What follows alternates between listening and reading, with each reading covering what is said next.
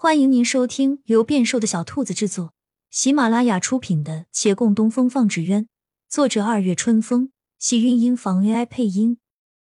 欢迎订阅，期待你的点评。第一百三十七集，杨连奇抬眼笑道：“这也不算是什么秘密，不少人知道是与穆家有关的。当年……”当年穆家被降罪的时候，我爹娘去为他们求情，求情不成，又预祝他们逃跑，然后就同他们一样的下场了。唯比穆家幸运的是，没有牵连到家人罢了。他往一旁瞥了眼，骆长青镇住，愣愣的看着他，他也回头向他笑了笑，再看向别处。与其隐瞒，不如说开。免得他日在不合适的时候知道，仍是心病。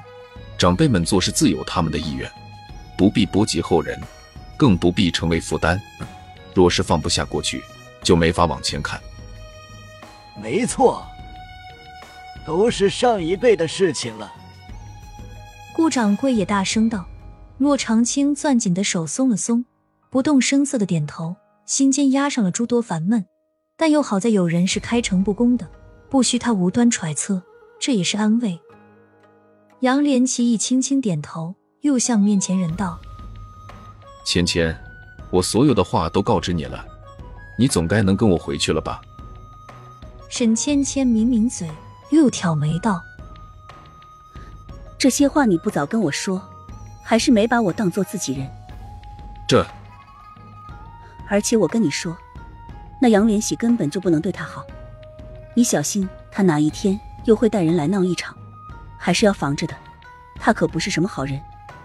我知道，不会再闹事的了。官府也不是吃白饭的。对了，提起官府，沈芊芊忽然想起什么。李大人最近在忙着剿匪呢，他哪有功夫管其他的事情啊？剿匪？骆长青问道。原来他离开这些时日。县衙也不太平静，可不，两边对抗了好几回了。不过我觉得李大人是故意让着他们的，他只命人去，自己从未到场过，打了几回都势均力敌，没分胜负。谁要他让了？沈芊芊话还没说完，忽然门前闪过一道红影，徐燕来冷脸站在门外，凛冽看进来。一屋子人怔了怔。赵大娘拉着女儿往后退了两步，红影一甩衣袖走了进来，向沈芊芊一瞥：“不分胜负，那是因为我让着他。正好说起你，你就出现了，怕是早就来了，在外面偷听吧。”沈芊芊小声道。还没说完，杨连奇也将她往后拉了拉，自己上前一步挡在她面前。徐燕来魂不在意，冷笑两声。没错啊，我的确来有一会儿了，听你们在说话，本不想打扰的，可是既然提到我，那我总得为自己辩解一番吧。他说完，向洛长青走来。我来找你，你帮我个忙。什么？陈大掌柜之前献到亳州的那个钟馗捉鬼纸鸢，是我的主意。县衙里的探子跟我说。李大人已知晓了此事，正发怒呢。你最懂纸鸢的门道，能不能帮我去解释一下？我也是好心啊，原想帮他的，谁知道结果是这样。你的主意，你实在害人不浅。在场之人都惊愕。顾掌柜摇头道，又反应过来，你在县衙里还安插的有探子，你可真是。李大人越讨厌什么，你偏要做什么？李家老太太安排的，不是我。徐燕来小声道，又问洛长青：“你帮不帮我？”你若要我去，我去一趟也没关系，但怕是……他不好意思往后说，怕是去了也没用。沈芊芊猜到他后话，接过来道。你这样追寻李大人是没用的。有些人，你越是对他好，他就越不重视你。不是谁都像我们杨少爷这样能看到旁人的好，而且，即便是你百般想对他好，也要看他需不需要啊。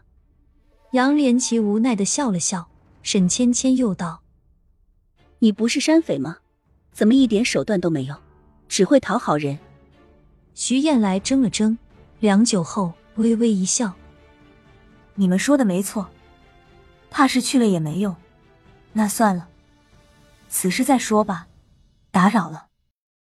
他说罢，拂袖而去，出了门，想起什么，顿了顿，又回头：“你们只道我痴心错付，却没嘲笑官匪有别，谢谢你们了。”他去的迅速，直到再看不见。顾掌柜回头冲面前这对小夫妻道：“看看别人，再想想你们。”他父又看了看门外。世上可有很多人想在一起，是要走许多弯路的。诸如他那无一寨之前闹得沸沸扬扬的阿素与王小红，女匪与寻常农家人结合，本无什么值得一提。可就因那女匪身份却惹人稀奇，而这女匪只是不愿做大门不出的居家妇而已，便有人道他不知检点，还害得王小红丧命。亲亲小耳朵们，本集精彩内容就到这里了，下集更精彩，记得关注、点赞、收藏三连哦，爱你！